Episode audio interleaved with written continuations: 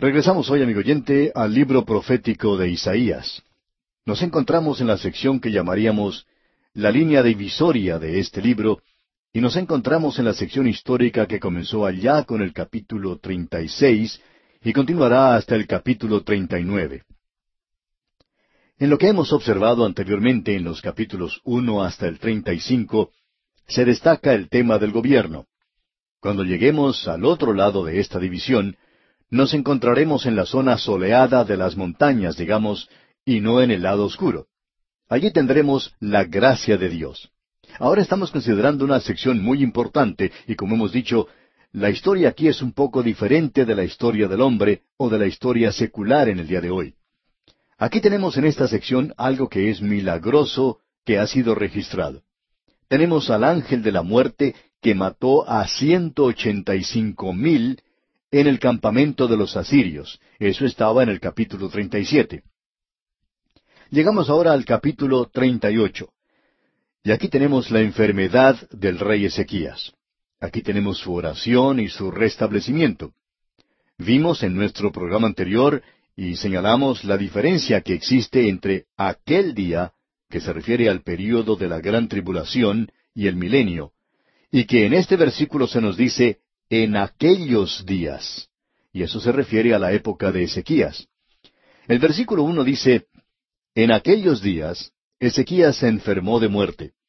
Y vino a él el profeta Isaías, hijo de Amós, y le dijo, Jehová dice así, Ordena tu casa, porque morirás y no vivirás. Isaías el profeta pronuncia la sentencia de muerte del rey Ezequías. Creemos que esta sentencia de muerte descansa en cada uno de nosotros hoy, aun cuando no sabemos ni el día ni la hora.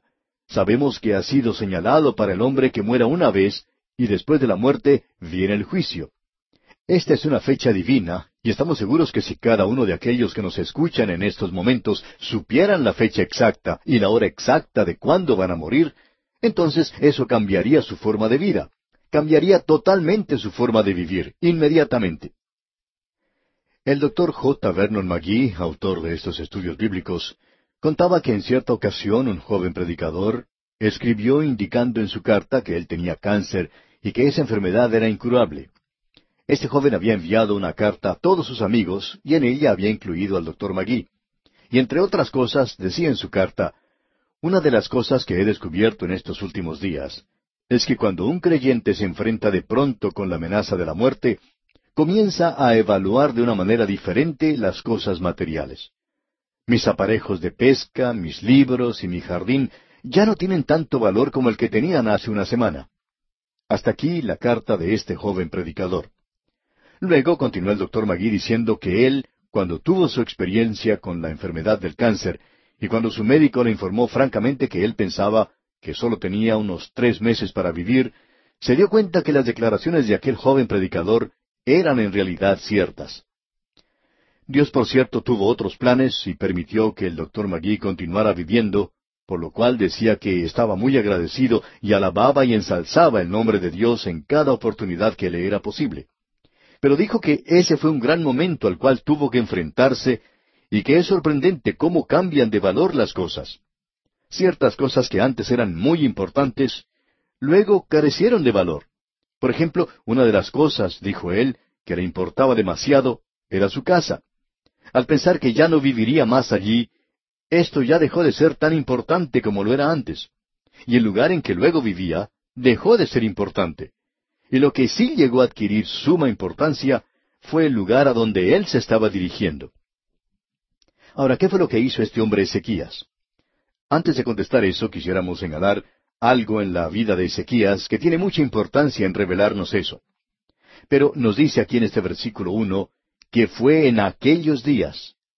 Identifiquemos entonces exactamente el tiempo en que él tuvo esa llaga o tumor y cuándo le fue entregada esta sentencia de muerte.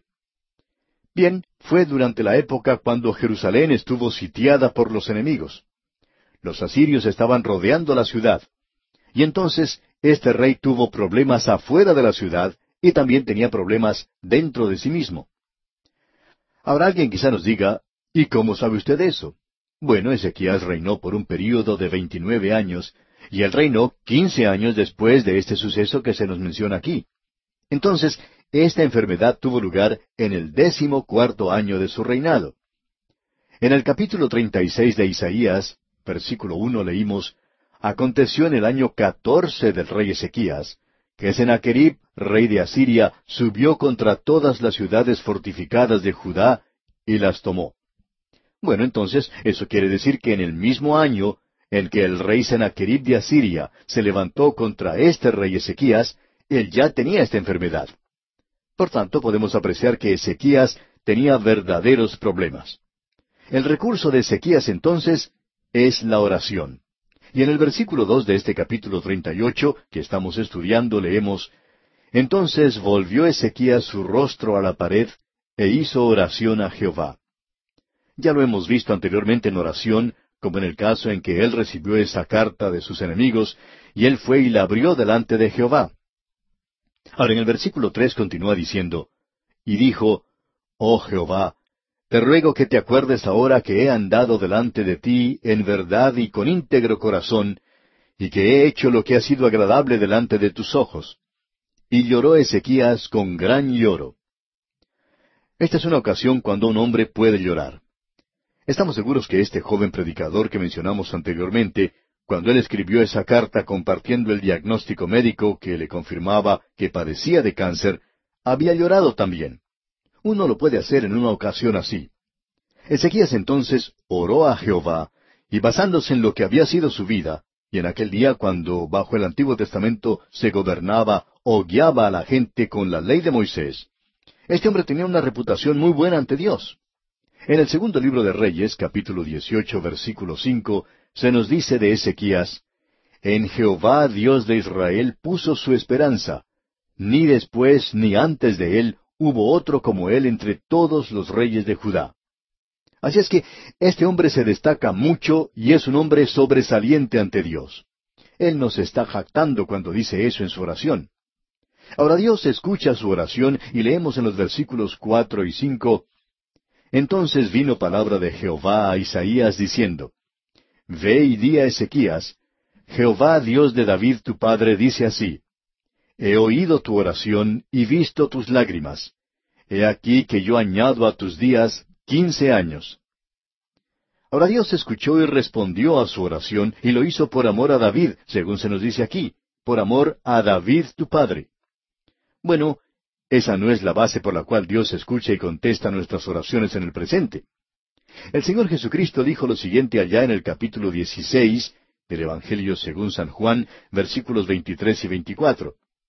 En aquel día no me preguntaréis nada. De cierto, de cierto os digo que todo cuanto pidiereis al Padre en mi nombre, os lo dará. Hasta ahora nada habéis pedido en mi nombre. Pedid y recibiréis, para que vuestro gozo sea cumplido. En el día de hoy nosotros podemos ir ante Dios en el nombre de Jesucristo, y debemos ir en oración ante nuestro Padre Celestial. Y si lo que decimos está de acuerdo a su voluntad, si eso complace al Señor Jesucristo, si es en su nombre, entonces Él oirá y responderá a nuestra oración. Amigo oyente, una oración en el nombre del Señor Jesucristo no es necesariamente agregando simplemente su nombre al final de la oración, en el nombre de Jesucristo. Sin embargo, creemos que debe estar allí. No nos gusta en realidad escuchar oraciones como las del día presente, pronunciada por hombres buenos, que simplemente finalizan la oración de forma abrupta. Ellos simplemente dicen Amén. Algunas personas dicen que no tienen tiempo de unir sus manos y cerrar sus ojos cuando comenzamos a orar en nuestro programa. Sin embargo, cuando escuchamos esta otra clase de gente orar, no podemos abrir nuestros ojos a tiempo. Ellos ya están haciendo otra cosa. Creemos, amigo oyente, que la oración debe hacerse en el nombre de Jesús. Y esto quiere decir que cuando usted ora en el nombre de Jesús, significa que se haga la voluntad de Él, que es algo que le agrade a Él. Hay veces en que Él le sana y hay veces en que Él no lo hace. Y Él es quien decide. Pero este hombre que tenemos ante nosotros, Ezequías, se presentó con una base un poco diferente. En el versículo seis, Dios dice algo diferente y nosotros no lo podemos comprender cuando analizamos la época. Leamos el versículo seis de este capítulo treinta y ocho de Isaías. y te libraré a ti y a esta ciudad de mano del rey de Asiria, y a esta ciudad ampararé. Dios une la liberación de la ciudad de Jerusalén con la liberación de Ezequías de la muerte. Es decir, que la respuesta a un pedido del creyente le anima a éste por la forma en que Dios responde a su pedido. Y esto es algo maravilloso. Nos anima mucho, amigo oyente, cuando Dios escucha y responde nuestra oración. Hay muchos oyentes que de seguro oran por nosotros. En aquel día Dios le dio a Ezequías una señal. Él iba a hacer regresar la sombra diez grados en el reloj de Acaz. No tenemos mucho tiempo para dedicarnos a eso aquí, pero las palabras que han sido traducidas como el reloj de sol pueden ser interpretadas mejor como las gradas o peldaños de una escalera. Así es que la sombra retrocedió como diez pasos, como podemos leer claramente en el versículo ocho de este capítulo treinta y ocho de Isaías, donde dice He aquí yo haré volver la sombra por los grados que ha descendido con el sol en el reloj de Acaz, diez grados atrás. Y volvió el sol diez grados atrás, por los cuales había ya descendido. No podemos entrar en detalles, como dijimos, pero aparentemente el reloj del sol de aquel día era algo bastante grande, no algo pequeño colocado encima de un pilar. Creemos que este reloj de sol era algo hecho en forma de gradas, porque así era como se construía en aquellos días. Aparentemente subía hasta cierto punto cuando subía el sol, y lo hacía por un lado de esas gradas, y luego descendía por el otro. De esa forma esa gente podía decir la hora del día.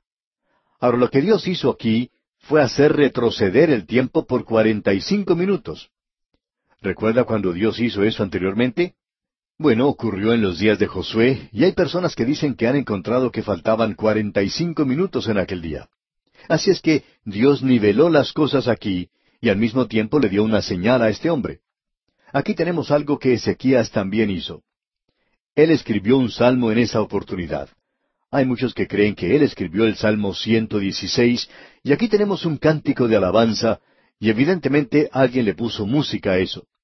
La pregunta que se presenta ahora es, ¿estuvo Ezequías en lo correcto al decirle a Dios que extendiera su vida? En el versículo veinte de este capítulo treinta y ocho leemos, Jehová me salvará, por tanto cantaremos nuestros cánticos en la casa de Jehová todos los días de nuestra vida. Según lo que se nos dice en el segundo libro de Crónicas, capítulo treinta y dos, Ezequías, luego de haber hecho esto, se enorgulleció demasiado y se convirtió en una persona arrogante y orgullosa. Y en el mismo libro segundo de Crónicas tenemos el punto de vista de Dios, y en el versículo veinticinco del capítulo treinta y dos del segundo libro de Crónicas leemos Mas Ezequías no correspondió al bien que le había sido hecho, sino que se enalteció de corazón y vino la ira contra él y contra Judá y Jerusalén. Aquí tenemos evidencia al hecho de que quizá él no debió haber pedido que se le extendiera su vida. Eso le llevó a que el orgullo entrara en su corazón y él se enalteció demasiado. El autor de estos estudios bíblicos, el doctor J. Vernon McGee, contó lo siguiente. Cuando fui al Señor presentando ante él un asunto similar, recordé esa historia y le dije, Señor, si tú me permites vivir, te prometo hacer solo tu voluntad y continuar presentando tu palabra. No me voy a jubilar de esta tarea de esparcir la palabra. Y hablando francamente, esa es la razón por la cual me apresuré a tomar demasiados compromisos en reuniones y conferencias. Yo no iba a dejar de cumplir lo prometido al Señor. Y creo que Él me ha dicho a mí claramente, no te canses demasiado después de haber extendido tu vida haciendo cosas que no te convienen. Hasta aquí lo que contó el doctor Magui. Ahora, en el caso de Ezequías, podemos notar que existe un gran peligro. Él se está apartando de Dios, luego de haber tenido esa hermosa, maravillosa experiencia. Algunas personas se hubieran acercado más al Señor. Existe un peligro cuando uno se aparta del Señor, y eso es lo que le pasó a Ezequías. ¿Fue correcto de su parte el pedirle a Dios que extendiera su vida? ¿No tendría que haber muerto cuando le llegó la hora? Y luego tenemos otra razón para esto. Manasés su hijo ascendió al trono cuando tenía solamente doce años de edad, y ya que se le había agregado quince años a la vida de Ezequías, decimos que Manasés nació después de la enfermedad de Ezequías. ¿Qué podemos decir acerca de Manasés? Bueno, él llegó a ser el peor rey que tuvo cualquiera de los dos reinos.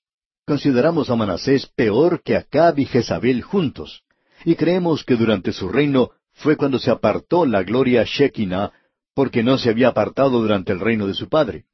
Y no podemos pensar de ninguna otra razón por la cual se hubiera apartado después de eso. Manasés es alguien muy parecido al anticristo, el hombre de pecado que vendrá. Él fue el hijo de Ezequías, quien nació después de la enfermedad de su padre, y en el próximo capítulo veremos otra razón por la cual este hombre Ezequías, después de haber sido restablecido, obró insensatamente. Ya veremos eso dentro de algunos instantes. Ahora, ¿cómo sanó Dios a Ezequías? ¿Hizo algo milagroso? ¿Dijo algunas palabras que no se entendían? ¿Le dijo a Isaías que orara sobre él? ¿Ezequías cayó de espaldas? ¿O le puso la mano encima de una manera dura? No, amigo oyente, Isaías no hizo nada de eso. Notemos lo que Isaías dice que se debería hacer. Leamos el versículo 21. Y había dicho a Isaías, Tomen masa de higos y pónganla en la llaga y sanará. Hay otras cosas que Santiago dijo que se podían hacer.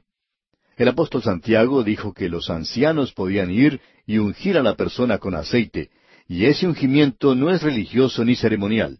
Ese aceite es para sanidad. Eso es medicinal, y luego él dijo, oremos. Así es que lo que el Señor dijo por medio de Isaías y lo que Él dijo por medio de Santiago es lo mismo. Él dice, lo que uno tiene que hacer cuando se enferma es orar y llamar al médico. Eso es lo que se debe hacer. Así es como se nos dice aquí. Y llegamos ahora al capítulo 39 de Isaías, y aquí leemos acerca de la insensatez de Ezequías, y no hay mejor forma de llamar a este capítulo que esta. Ocurre algo tremendo aquí, y es la transferencia del poder de Asiria a Babilonia. Vamos a ver esto también. Leamos pues el primer versículo de este capítulo 39 de Isaías. En aquel tiempo, Merodac Baladán, hijo de Baladán, rey de Babilonia, envió cartas y presentes a Ezequías, porque supo que había estado enfermo y que había convalecido. Lo que tenemos aquí es interesante. Merodac Baladán significa el rebelde no del Señor, porque Merodac significa el rebelde y Baladán significa no del Señor. Así es que tenemos como antepasado de este rey a Nimrod, el fundador de Babilonia, y a Satanás, que es el verdadero rebelde contra Dios. Él es el Dios de este mundo, y ese hombre se acerca ahora alabando, halagando al rey. Estos embajadores fueron enviados por su rey y llevaron una carta, y en ella se alababa mucho a Ezequías. Ellos decían, bueno, el rey de Babilonia está muy preocupado acerca de su salud. Así es que él envió estos regalos para que se regocije. Y en el versículo dos del capítulo treinta y nueve leemos, Y se regocijó con ellos Ezequías, y les mostró la casa de su tesoro, plata y oro, especias, ungüentos preciosos, toda su casa de armas, y todo lo que se hallaba en sus tesoros. No hubo cosa en su casa y en todos sus dominios que Ezequías no les mostrase. Ezequías poseía muchas de las riquezas que el rey Salomón y David habían juntado, y se nos dice allá en el segundo libro de Crónicas, capítulo treinta y dos, versículo veintisiete y veintiocho, lo siguiente. Y tuvo Ezequías riquezas y gloria muchas en gran manera, y adquirió tesoros de plata y oro, piedras preciosas, perfumes, escudos, y toda clase de joyas deseables. Asimismo hizo depósitos para las rentas del grano, del vino y del aceite, establos para toda clase de bestias y apriscos para los ganados. Lo que tenemos aquí es algo muy interesante. Este rey Ezequías recibe a los embajadores que han llegado de Babilonia. Ellos lo halagaban mucho. Le dicen, nuestro rey está muy contento que te hayas recuperado de tu enfermedad. Aquí tienes un regalo de su parte. Aquí tenemos una carta para ti, una tarjeta de buenos deseos. Y en lugar de Ezequías tomar esa carta y abrirla delante del Señor, como hizo con la otra carta que había llegado de Asiria, él simplemente la pone a un lado y recibe a estos que lo están halagando en gran manera. Y entonces él piensa, bueno, les voy a mostrar lo que tengo. Así es que los lleva por todas partes y les muestra todas las riquezas que tenía en Jerusalén. En realidad Salomón había logrado tener mucho del oro que existía en el mundo, así como de muchas otras cosas. Allí estaba, guardado en Jerusalén, y Ezequías muestra su insensatez ante estos embajadores. Ellos, por supuesto, tomaron nota de todo lo que vieron y fueron de regreso a su rey Merodac y le dijeron, Rey, cuando tú te hagas fuerte, ya sabemos dónde puedes obtener todo el dinero, todo el oro y la plata y demás joyas que necesitas para llevar a cabo una guerra. Se encuentra allí en Jerusalén. Así es que Ezequías cometió una gran equivocación porque Isaías oyó lo que había sucedido.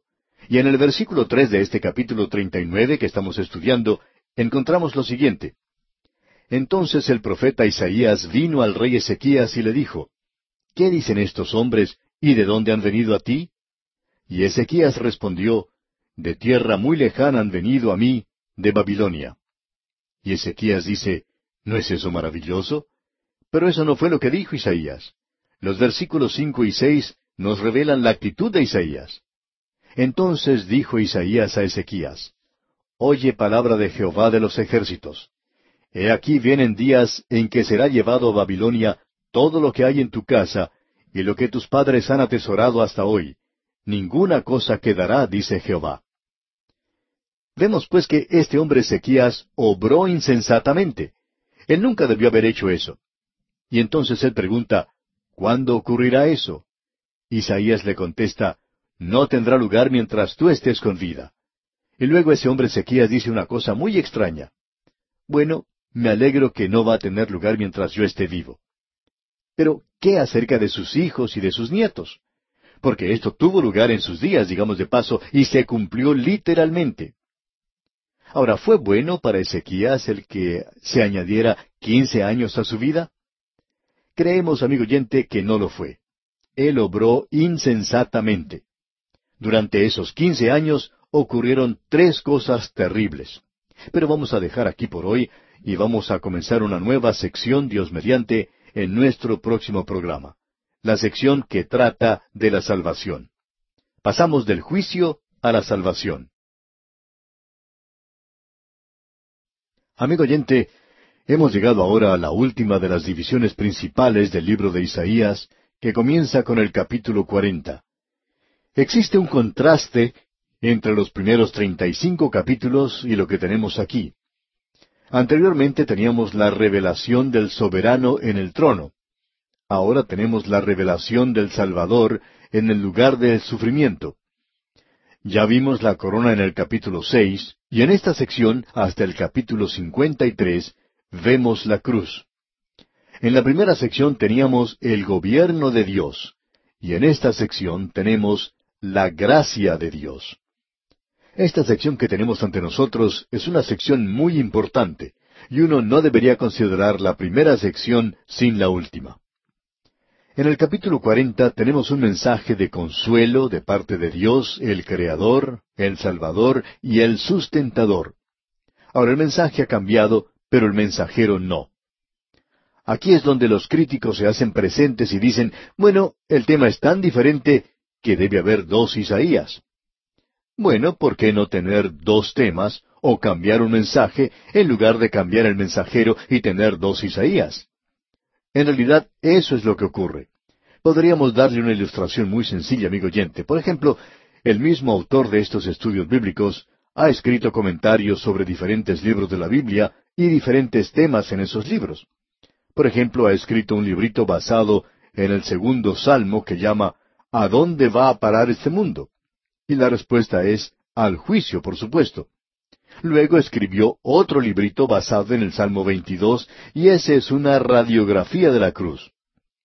Ahora, los temas son completamente diferentes, y esto ha hecho que una o dos personas que han leído esos comentarios hayan dicho, ¿y cómo es que pueden escribir un libro basado en un tema y luego volverse y escribir otro de un tema que es completamente lo contrario? Bueno, amigo oyente, permítanos decirle que los Salmos dos y veintidós son completamente diferentes. De paso, digamos que fueron escritos por la misma persona, y eso no es algo fuera de lo común. Y eso es lo que tenemos en esta sección en particular, aquí en este libro de Isaías. Aun cuando el mensaje que tenemos aquí es un mensaje de consuelo y no de juicio, vamos a ver en esta sección que Dios es revelado como el Creador y el Salvador y el sustentador. Él no será algo completamente desconocido para su pueblo. Él será un Dios muy personal y una verdadera realidad. Y al recorrer estas páginas, usted encontrará en esta sección una polémica contra la idolatría. En algunos lugares el lenguaje es muy sarcástico. Isaías tenía una pluma que a veces se destacaba por ese estilo, y él aquí hace un ataque contra los ídolos. Ese era el gran pecado de Israel. Amigo oyente, cuando Dios llamó a Abraham, lo llamó para que saliera de un lugar de idolatría.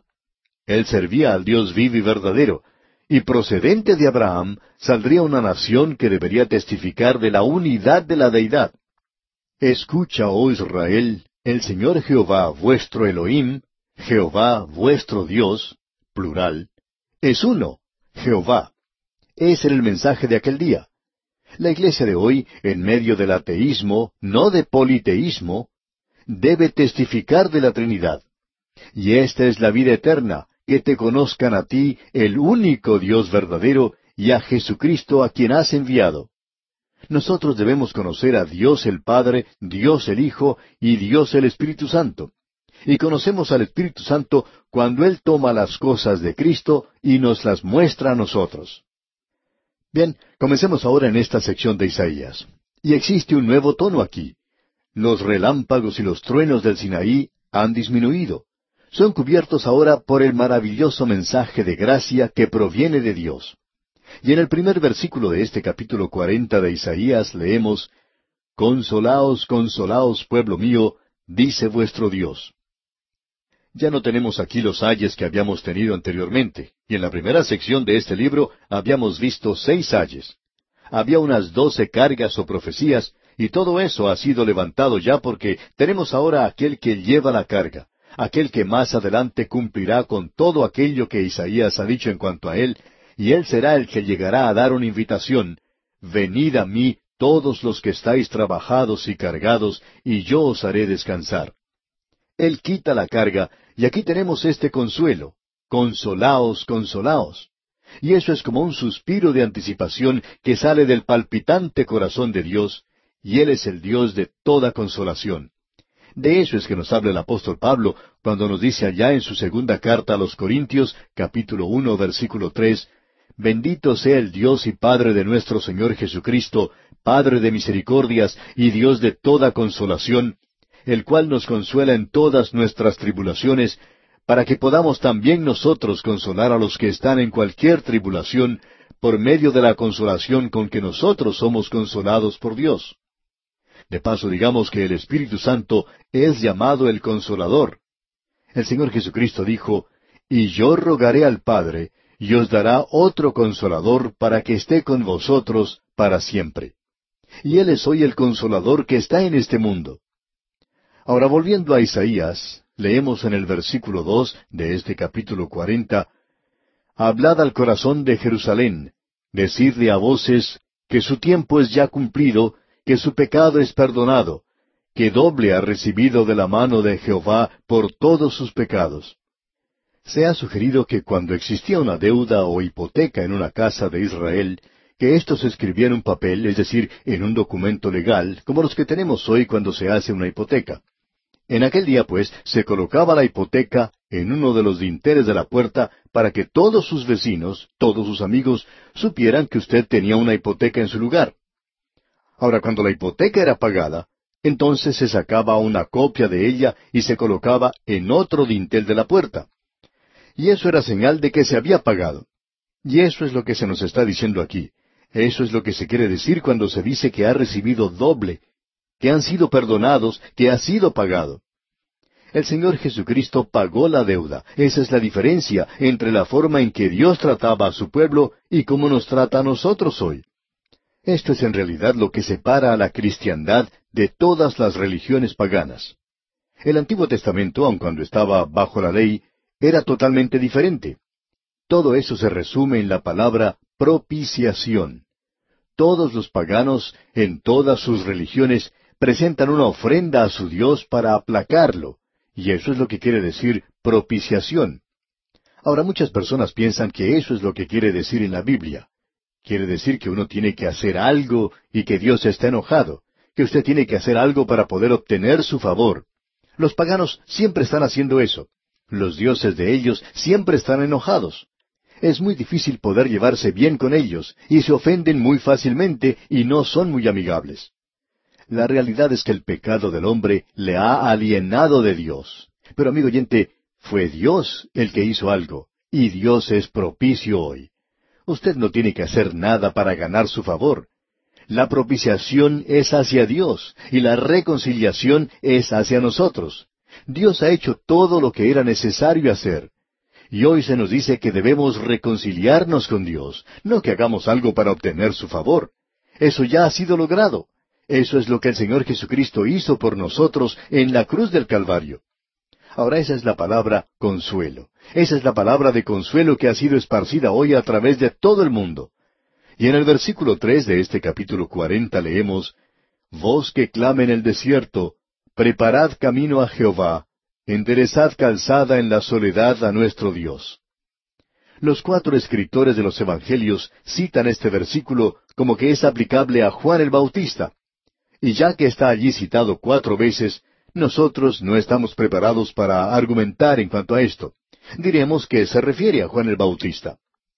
Ahora en los versículos siguientes, los versículos cuatro y cinco leemos, Todo valle sea alzado y bájese todo monte y collado, y lo torcido se enderece y lo áspero se allane, y se manifestará la gloria de Jehová, y toda carne juntamente la verá, porque la boca de Jehová ha hablado. Lucas cita eso también como que lo aplica a Juan el Bautista.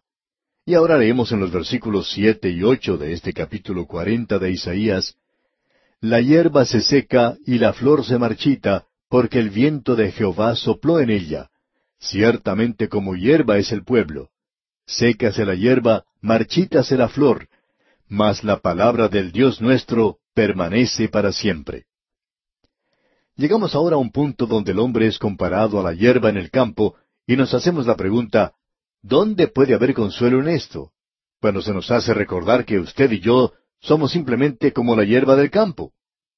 Uno puede apreciar en muchos lugares en la primavera, después de la lluvia, cuán hermosas se ven las laderas de las montañas, pero no pasa mucho tiempo cuando calienta el sol y comienza a marchitarse y se seca. Y así es el hombre, amigo oyente. Usted me dice que esto no es muy consolador, sin embargo, sí lo es. Amigo oyente, el hombre es débil y frágil, pero vemos que la palabra de Dios es fuerte y segura, y ese es nuestro lugar de refugio, ese es el fundamento en el que podemos descansar. Esa es nuestra espada y nuestro escudo, nuestro castillo fuerte, nuestra protección, nuestra seguridad, nuestra salvación. Escuche lo que dice Pedro allá en su primera epístola capítulo uno, versículo veintitrés.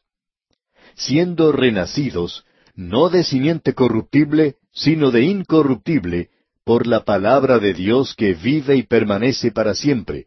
Porque toda carne es como hierba, y toda la gloria del hombre como flor de la hierba.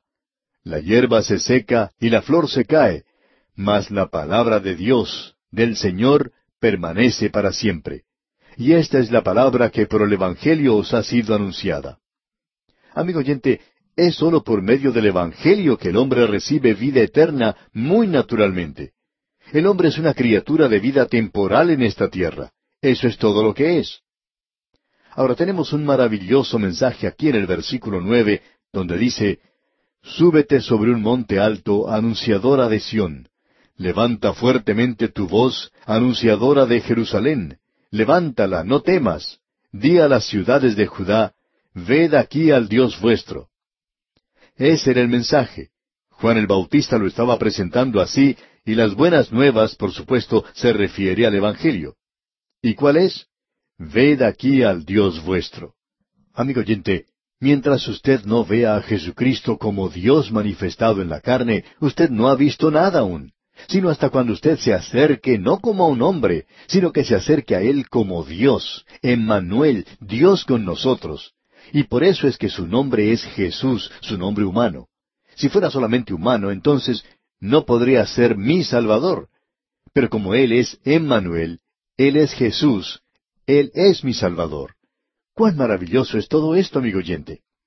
Ahora Isaías como generalmente hace, une aquí la primera y la segunda venida de Cristo. En el versículo diez tenemos la segunda venida. Leamos.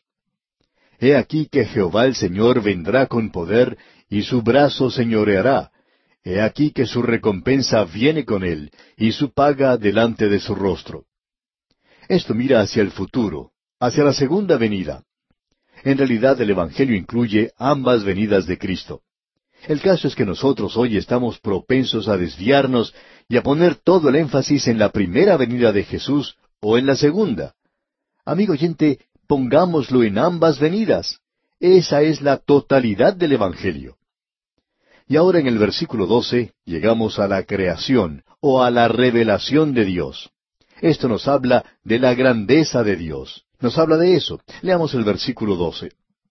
¿Quién midió las aguas con el hueco de su mano y los cielos con su palmo, con tres dedos juntó el polvo de la tierra y pesó los montes con balanza y con pesas los collados?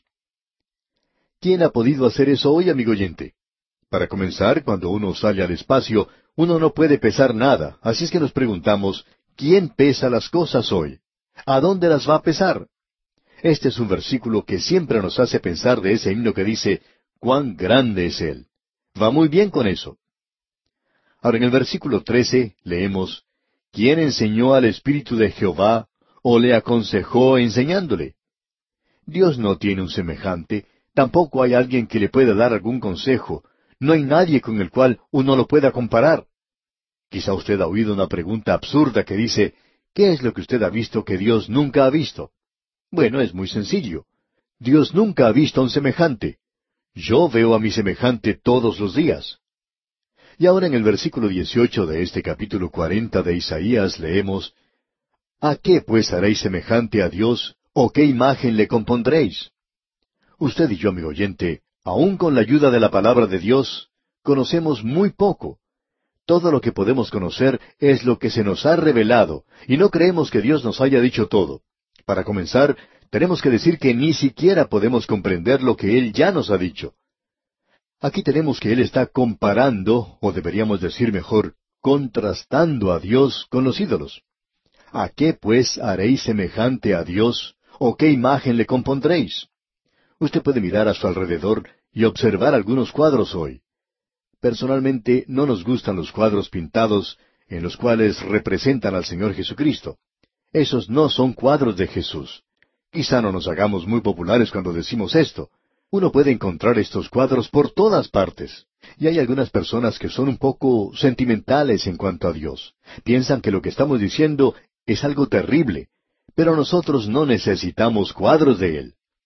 Cierto filósofo escocés dijo en una oportunidad, ellos nunca piensan en pintar un cuadro de Jesús hasta cuando pierden la presencia de Él en sus corazones. Notemos ahora uno de los primeros ataques irónicos, digamos, que hace Isaías contra la idolatría. Leamos el versículo 19. El artífice prepara la imagen de talla, el platero le extiende el oro y le funde cadenas de plata. Es decir, que el rico tiene un ojo muy ornamental, tiene un Dios muy rico. Sin embargo, la persona pobre tiene un ídolo crudo. Leamos el versículo 20. El pobre escoge para ofrecerle madera que no se apolille. Se busca un maestro sabio que le haga una imagen de talla que no se mueva. Así es que él talla a un Dios. Y esto es algo absurdo porque Dios dice aquí en el versículo 21, ¿no sabéis? ¿No habéis oído? ¿Nunca os lo han dicho desde el principio?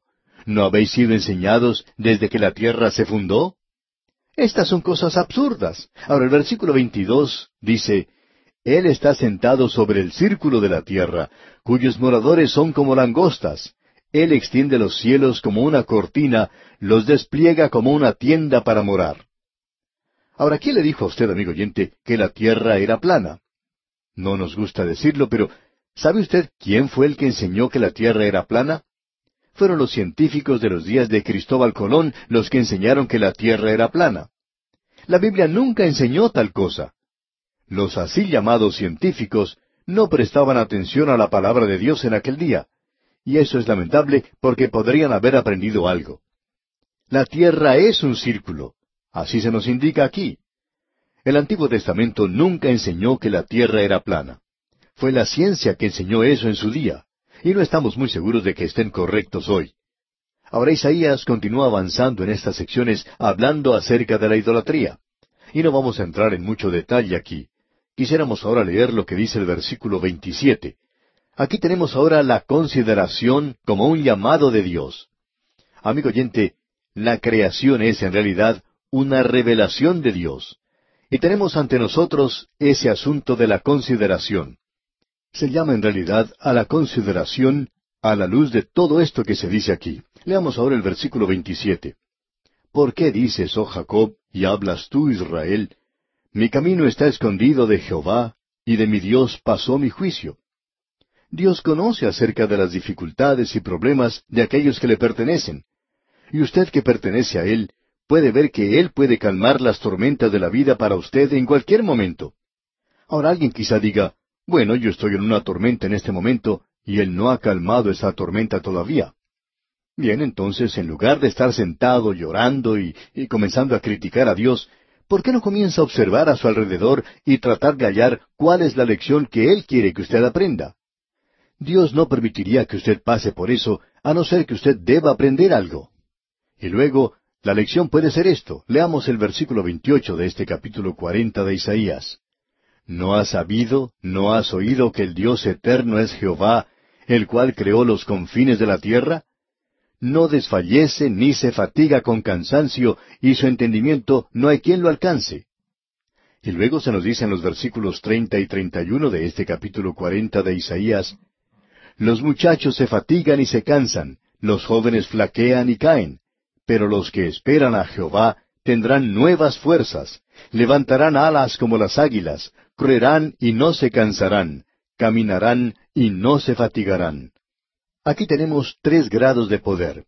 Y hay algunos expositores bíblicos que han comparado esto con las tres etapas de crecimiento cristiano que usted tiene allá en la primera epístola del apóstol Juan, capítulo dos, versículos dos al catorce. Allí se menciona al nuevo creyente, al joven. Se menciona también al adulto, y luego tenemos al anciano. El joven creyente levantará alas como las águilas. El creyente adulto correrá y el creyente ya maduro caminará. Y esto es muy interesante, digamos de paso. Aquí tenemos a los tres. En cierta ocasión un predicador se levantó a predicar un maravilloso sermón y dijo, Hermanos, esta iglesia necesita caminar. Y uno de los que estaba en el auditorio dijo, Amén. El predicador continuó su mensaje y más adelante dijo, Hermanos, esta iglesia necesita correr. Y esta otra persona contestaba, Aleluya. Y luego el predicador dijo, Hermanos, esta iglesia necesita volar. Y este otro que le escuchaba en la audiencia dijo, Amén y aleluya. Luego el predicador dijo, Bien, va a costar dinero el hacer que esta iglesia vuele. Y entonces esa persona en el auditorio dijo, Déjela que camine, hermano, déjela que camine. Y hoy no importa dónde uno esté, si usted va a caminar con Dios a través de este mundo, Creemos que este hombre tiene completa razón. Probablemente le costará algo a usted, pero Él le va a dar a usted la fuerza, no importa cuál sea su condición. Si usted necesita fuerza para caminar, Él se la dará. Si usted necesita fuerza para volar, Él también tiene eso para usted. Este capítulo es algo maravilloso realmente. El consuelo de Dios como nuestro Creador, como nuestro Salvador y como nuestro sustentador es un buen comienzo para esta última sección en este libro de Isaías. Y aquí vamos a detenernos por hoy. En nuestro próximo programa estudiaremos el capítulo 41 de este libro de Isaías y confiamos que usted, amable oyente, lea todo este capítulo que habla de la seguridad de Dios para Israel. En el día de hoy, amigo oyente, comenzamos nuestro estudio del capítulo 41 del libro de Isaías, y el tema que tenemos aquí es el de la grandeza de Dios y la debilidad del hombre. Aquí tenemos en este capítulo la continuación del pensamiento que comenzó allá en el capítulo cuarenta. Allí se nos presentó la grandeza de Dios. El énfasis aquí no es sobre Dios como creador, sino que se refiere más bien a su trato con el hombre. La grandeza de Dios se revela en la creación y en la historia humana. También quisiéramos agregar que hay ciertas cosas en este capítulo que son un poco enigmáticas. Detrás de todo esto, parecería que hubiera cierta insinuación profética, pero el gran impacto de este capítulo es que Dios protegerá y guiará a los suyos a través de este mundo, un mundo que está lleno de peligros y acechanzas. Por tanto, tenemos aquí consuelo para el Hijo de Dios. A este capítulo lo hemos dividido de la siguiente manera. En los primeros seis versículos tenemos que Dios predomina sobre las personas. En los versículos siete al veinte tenemos la insinuación o proposición de Dios de que Israel confíe en Él. Luego tenemos en los versículos 21 al 29 que Dios trastorna los ídolos. Bien, consideremos este capítulo entonces a la luz de esta división que hemos hecho. El primer versículo de este capítulo 41 dice, Escuchadme costas y esfuércense los pueblos, acérquense y entonces hablen, estemos juntamente a juicio. Todo el mundo, cada persona en el mundo hoy se está dirigiendo hacia el día del juicio, es decir, el enfrentamiento que se acerca entre la luz y las tinieblas, entre Dios y Mamón, entre la fe y la incredulidad. Dios está llamando a las personas para que se vuelvan hacia Él, para que la gente acepte la salvación que Él está ofreciendo. Debemos decir que Dios está siendo benigno para con el hombre hoy. Él no está demandando nada de usted, amigo oyente. Él solo le está pidiendo que usted acepte su gracia y su salvación. Ahora, en el segundo versículo de este capítulo 41 leemos, ¿Quién despertó del oriente al justo, lo llamó para que le siguiese, entregó delante de él naciones, y le hizo enseñorear de reyes, los entregó a su espada como polvo, como hojarasca que su arco arrebata? Hay algunos que opinan que este versículo parece referirse a Ciro. Ahora, Ciro será mencionado más adelante por nombre, pero este no es el lugar. Creemos que lo que aquí se presenta es la justicia de Dios. Esto no se refiere a una persona. Creemos que esto tiene referencia al gobierno de justicia que Cristo establecerá cuando regrese a esta tierra. Encontramos que eso se desarrolla aquí en esta sección. Ahora, en el versículo seis de este capítulo cuarenta y uno podemos leer lo siguiente. Cada cual ayudó a su vecino y a su hermano dijo, Esfuérzate. Ya que Dios viene a corregir lo que está mal, a remediar las injusticias, las personas que están bien con Dios pueden animarse. Es decir, que hay esperanza para el hombre insignificante que confía en Dios hoy. Esta persona no tiene que preocuparse por su futuro. En el versículo siete podemos leer las insinuaciones que Dios hace a Israel para que confíe en él. Y aquí también tenemos nuevamente una referencia a la idolatría. Leamos el versículo siete. El carpintero animó al platero y el que alisaba con martillo al que batía en el yunque, diciendo, Buena está la soldadura y lo afirmó con clavos para que no se moviese. En una emergencia había aquellos que con martillo batían un material para hacer un dios. Y no era un ídolo temporal. Pero ahora Dios dice aquí en el versículo ocho, Pero tú, Israel, siervo mío eres. Tú, Jacob, a quien yo escogí, descendencia de Abraham mi amigo. Es decir, que Dios se vuelve ahora a Israel para consolarles en su pena y sufrimiento. Él dice, en lugar de martillar de esa manera para hacerse un ídolo, ¿por qué no se vuelven a Dios, al Señor? Después de todo, Él sabe que ustedes son pecadores. Y Él aún los llama Jacob. Jacob significa el suplantador. Fue Dios quien lo hizo un príncipe con Dios. Y Dios quiere hacer lo mismo ahora por los hijos de Jacob. Y Abraham, usted recordará, fue llamado amigo de Dios. Y Dios quiere traer a esta gente a una relación correcta con Él. Y en el versículo diez leemos, No temas porque yo estoy contigo, no desmayes porque yo soy tu Dios que te esfuerzo, siempre te ayudaré, siempre te sustentaré con la diestra de mi justicia. Este versículo ha sido una columna de sustento, una fuente de consuelo para los hijos de Dios de todas las edades, y debe ser eso. Ahora al continuar, él dice que si ellos se oponen a Dios, sería la cosa más insensata que pudieran hacer, porque el tiempo va a revelar eso. Y estamos avanzando hacia el día cuando todas las cosas tienen que ser corregidas. En el versículo trece leemos algo bastante destacado. Allí dice, Porque yo Jehová soy tu Dios, quien te sostiene de tu mano derecha y te dice, No temas, yo te ayudo. Aquí tenemos esta proposición benévola de parte de Dios para que ellos confíen en Él. Y qué consuelo es esto. Dios quiere que nosotros confiemos en Él. Dios quiere permitirnos andar, caminar con Él, que tengamos comunión con Él, que le conozcamos a Él. La humanidad está perdiendo mucho en el día de hoy.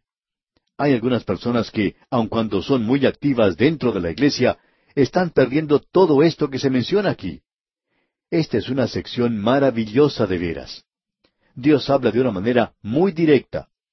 Y ahora en el versículo catorce dice, No temas, gusano de Jacob, oh vosotros los pocos de Israel. Yo soy tu socorro, dice Jehová, el Santo de Israel es tu redentor. Quizá usted opina que es algo o alguien, pero usted no es nada más que un gusano, un nadie. Es solo Dios quien puede hacer algo o alguien de nosotros. Hombrecito, qué colérico, se pavonea en el escenario de la vida, como lo dice Shakespeare. Sopla y sopla como ese lobo malo, tratando de derribar la casa de los tres cochinitos. Sopla y sopla. Así es el hombre hoy. ¿A dónde va? ¿Y qué es lo que él está logrando? Algunos pueden apreciar la insubstancialidad y se quitan la vida. ¿A qué otro lugar pueden volverse ellos? El único lugar donde uno puede volverse es a Dios. Eso es lo que la gente está perdiendo hoy. La comunión, la salvación, su bondad y benignidad, su gracia, todas estas cosas son suyas si usted, amigo oyente, se vuelve a Él, si usted acude a Él. Ahora el profeta Isaías habla a la gente acerca de las bendiciones materiales del milenio. Ellos van a estar allí. A él le gustaría hablarle a usted y hablarme a mí acerca de las bendiciones espirituales que tenemos ahora y acerca de aquellas que vamos a tener en la eternidad. Entramos ahora a una tercera división de este capítulo y aquí Dios trastorna a los ídolos. Leamos el versículo 21 de este capítulo 41 de Isaías. Alegad por vuestra causa, dice Jehová. Presentad vuestras pruebas, dice el rey de Jacob. Este es un reto, un desafío a la idolatría. ¿Quién es el idólatra? Cualquier cosa que usted ponga entre su alma y Dios, eso se convierte en un ídolo, en su ídolo. No importa lo que usted diga. A cualquier cosa a la que usted le esté dedicando su tiempo, su energía, y hasta puede ser a la religión misma. Cualquier cosa a la que usted se entrega, a lo que usted permite que ocupe el lugar del Dios viviente y que evita que usted tenga una relación personal con Él, eso, amigo oyente, es su ídolo. Para comenzar, nos podríamos preguntar, ¿qué es lo que pueden hacer los ídolos? ¿Pueden explicar el origen del universo? ¿Está usted satisfecho con las explicaciones que le da la evolución? Por supuesto, hay varias explicaciones, pero Dios dice aquí en el versículo 22 de este capítulo 41 de Isaías, Traigan, anúnciennos lo que ha de venir, díganos lo que ha pasado desde el principio, y pondremos nuestro corazón en ello. Sepamos también su postrimería, y hacednos entender lo que ha de venir. El hombre hoy no conoce el comienzo, el origen de todas las cosas. Él no lo sabe. No interesa la cosa que usted esté siguiendo hoy.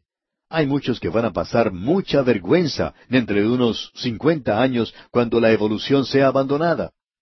Esta es una de las muchas teorías que serán dejadas de lado, abandonadas entre los despojos de este camino de la vida. Ha existido muchas explicaciones en cuanto al origen del universo y que eran llamadas en su tiempo como cosas científicas. Sin embargo, se han desvanecido hoy. Y lo mismo ocurrirá con el tiempo con esto de la evolución. Y luego los hombres buscarán otras cosas. El hombre no conoce su origen ni tampoco conoce su futuro. El hombre es una criatura ignorante de veras. ¿Sabe usted en realidad lo poco que sabe? ¿Se ha detenido usted a pensar lo poco que sabe en realidad? Hay muchos doctores que nos escuchan en este programa, y para ellos queremos contar la siguiente historia. En cierta ocasión, un joven estaba estudiando para recibir su doctorado. Entendemos que él recibió su doctorado, pero él estaba basando sus estudios para obtener ese grado en el gran tema del ojo del mosquito. ¿No le parece eso algo realmente fascinante? Cierto día, cuando él estaba trabajando en eso, y sabiendo que él estaba bastante interesado en eso, de pronto se le ocurrió a él que no quería pasar el resto de su vida mirando a los mosquitos en los ojos. No creemos que eso sea demasiado fascinante. No sería malo echarle una o dos miradas, pero después de eso, bueno, creemos que se volvería algo monótono. Ese hombre, pues, llegó a esa conclusión y comenzó a salir de esa posición. Cierto día, cuando conoció al Señor Jesucristo como su Salvador, dijo, Yo quiero dar mi vida a algo que realmente valga la pena. Y hoy es un predicador del Evangelio. Es muy interesante notar que uno puede pasar toda su vida aquí en esta tierra, quizás tenga hasta su doctorado, y aún así no saber nada. Uno no sabe nada acerca del origen del universo, o uno no sabe ni siquiera dónde va. Ningún ídolo puede informarle sobre eso. Ningún doctor puede tampoco darle la respuesta. No hay ningún colegio ni universidad que pueda mencionar una cosa así. Así es que conviene volverse hacia aquel que sí tiene la respuesta. Esto no quiere decir que Él le dará todas las respuestas, pero es muy bueno saber que Él sí conoce todas las respuestas. Hay un lema que es muy interesante y creemos que podría aplicarse a lo que estamos hablando ahora. Dice, próximo al saber, se encuentra el saber dónde encontrarlo. Hay muchas cosas que yo no sé, pero quiero decir lo siguiente. Sé quién sí sabe todo, y yo puedo recibir las respuestas de parte de Él. Ahora hay muchas cosas que Él no me ha permitido saber. Bueno, volviendo a este capítulo 41 de Isaías que estamos estudiando, leamos el versículo 24. He aquí que vosotros sois nada, y vuestras obras vanidad, abominación es el que os escogió. El hombre no puede explicar su pasado, y tampoco conoce su futuro aparte de Dios, como hemos dicho. Eso hace que todos los esfuerzos del hombre hoy, que son aparte de Dios, lleguen a ser una cosa completamente vacía. Si nosotros no tuviéramos una esperanza hoy, diríamos como se le respondió a un hombre que se le acercó al pastor y le dijo, Si usted no me puede dar una buena razón para seguir viviendo, voy a resolver todos mis problemas quitándome la vida. Bueno, ¿qué hace usted con un hombre así?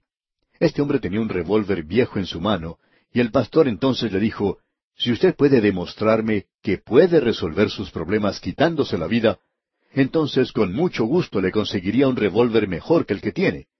Hagamos las cosas bien, si es que por ese medio me puede demostrar que resuelve sus problemas. Si usted no se va a volver a Dios, no va a acudir a Cristo, entonces lo mejor es que use ese revólver. No hay ninguna razón por la cual no deba hacerlo. Bueno, eso sorprendió mucho a este hombre. Pensaba que él iba a poder argumentar en cuanto a las razones para vivir. Y uno no puede discutir en cuanto a eso, amigo oyente. Ese hombre bajó su revólver y en esa oportunidad no se volvió a Cristo, pero lo hizo más adelante. Él es quien tiene la respuesta. Él es el único que la tiene. Notemos ahora lo que dice aquí en el último versículo de este capítulo 41, el versículo 29. He aquí, todos son vanidad, y las obras de ellos nada. Viento y vanidad son sus imágenes fundidas. La confusión es el resultado de la idolatría o de cualquier filosofía que vaya contra Dios o sea atea. No tiene la respuesta a los problemas de la vida. Los sistemas creados por el hombre no pueden satisfacer al corazón humano. La respuesta se encuentra en aquel que trae buenas nuevas de gran gozo. Y llegamos ahora al capítulo 42. El tema de este capítulo es Jesús, el siervo de Jehová. Luego, la polémica contra la idolatría. Y finalmente, Israel, el siervo de Jehová. Isaías progresa gradualmente hasta llegar a la condenación de la idolatría. Encontramos aquí que la nación de Israel es llamada la sierva o el siervo de Jehová, y el siervo de Jehová es Israel. Y también el Señor Jesucristo es el siervo de Jehová. Así es llamado en los Evangelios de Mateo y Marcos. Allí se presenta en una forma muy clara. Él dijo, porque el Hijo del Hombre no vino para ser servido, sino para servir y para dar su vida en rescate por muchos. Eso es algo que enfatiza Marcos, la servidumbre del Señor Jesucristo. El versículo que acabamos de leer se encuentra ya en el Evangelio según San Marcos, capítulo diez, versículo cuarenta y cinco. Ahora, volviendo a Isaías, tenemos en primer lugar que el siervo de Jehová es el Señor Jesucristo, y eso se menciona en los primeros siete versículos de este capítulo cuarenta y dos. Luego tenemos el sacrilegio de la idolatría, las imágenes y esculturas, y eso es mencionado en los versículos ocho al diecisiete. Y luego, el siervo de Jehová, es decir, Jacob y la nación. En el primer versículo de este capítulo cuarenta y dos de Isaías leemos He aquí mi siervo, yo le sostendré, mi escogido, en quien mi alma tiene contentamiento. He puesto sobre él mi espíritu, él traerá justicia a las naciones. Este es un llamado para considerar al Señor Jesucristo y se aplica a su persona. Y eso que se menciona en el versículo tres es algo que hemos enfatizado anteriormente. Allí dice, No quebrará la caña cascada, ni apagará el pábilo que humeare. Por medio de la verdad traerá justicia. Eso se cita también allá en el Evangelio según San Mateo capítulo 12 versículo 20. Así es que el Señor Jesucristo no tuvo que actuar con una vara. Él limpió el templo, pero él no volvió a los fariseos, los líderes religiosos o al pecador. Usted sabe, amigo oyente, que Él permite que el pecado obre por sí mismo. El pábilo que humea, el hombre que continúa pecando, finalmente terminará en llamas. La paga del pecado es muerte. Siempre obra de esa manera. Él no podía cambiar eso. Ahora el Señor Jesucristo es el siervo de Dios. En el versículo ocho tenemos la idolatría. Allí dice, Yo Jehová, este es mi nombre, y a otro no daré mi gloria ni mi alabanza a esculturas. Dios no compartirá su gloria con nadie, amigo oyente. Dios nunca ha prometido bendecir a una persona, a una organización o a una iglesia. Él ha prometido bendecir su palabra. Solo eso puede llevar gloria a su nombre. Y Él no va a compartir su gloria con ninguna otra persona. Isaías comienza a avanzar entonces en esta área. Él está hablando acerca del azote que es la idolatría y dice entonces en el versículo diez, Cantad a Jehová un nuevo cántico, su alabanza desde el fin de la tierra, los que descendéis al mar y cuanto hay en él, las costas y los moradores de ellas. Todas las criaturas de esta tierra algún día cantarán alabanzas a Dios. Y el Señor dice entonces en el versículo quince de este capítulo cuarenta y dos, Convertiré en soledad montes y collados, haré secar toda su hierba, los ríos tornaré en islas y secaré los estanques. La tierra en su forma física será afectada por su juicio. Y prosigue en el versículo 16 diciendo, Y guiaré a los ciegos por camino que no sabían. De esta forma es como Él guía a los suyos. Usted y yo somos ciegos en cuanto al futuro. Él en cambio no lo es. Y encontramos que va a guiar a todos aquellos que ponen su confianza en Él. Y leemos en el versículo 17, Serán vueltos atrás y en extremo confundidos los que confían en ídolos y dicen a las imágenes de fundición, Vosotros sois nuestros dioses. Aquí tenemos una advertencia para los idólatras. Dios dice, se acerca el juicio. Luego tenemos una declaración en cuanto a Israel. ¿Quién es ciego siendo mi siervo? Esta es su condenación de su propio pueblo. Y él habla de ellos aquí en el versículo 22 de este capítulo 42 de Isaías, cuando dice, mas este es pueblo saqueado y pisoteado. ¿Por qué? Porque se volvieron, se apartaron de Dios y se fueron a los ídolos. Esta es una sección maravillosa de este libro de Isaías. Solo hemos destacado los puntos sobresalientes y Dios mediante, en nuestro próximo programa, vamos a comenzar estudiando el capítulo 43. Así que le sugerimos leer este capítulo para estar mejor informado de lo que trataremos en nuestro próximo programa.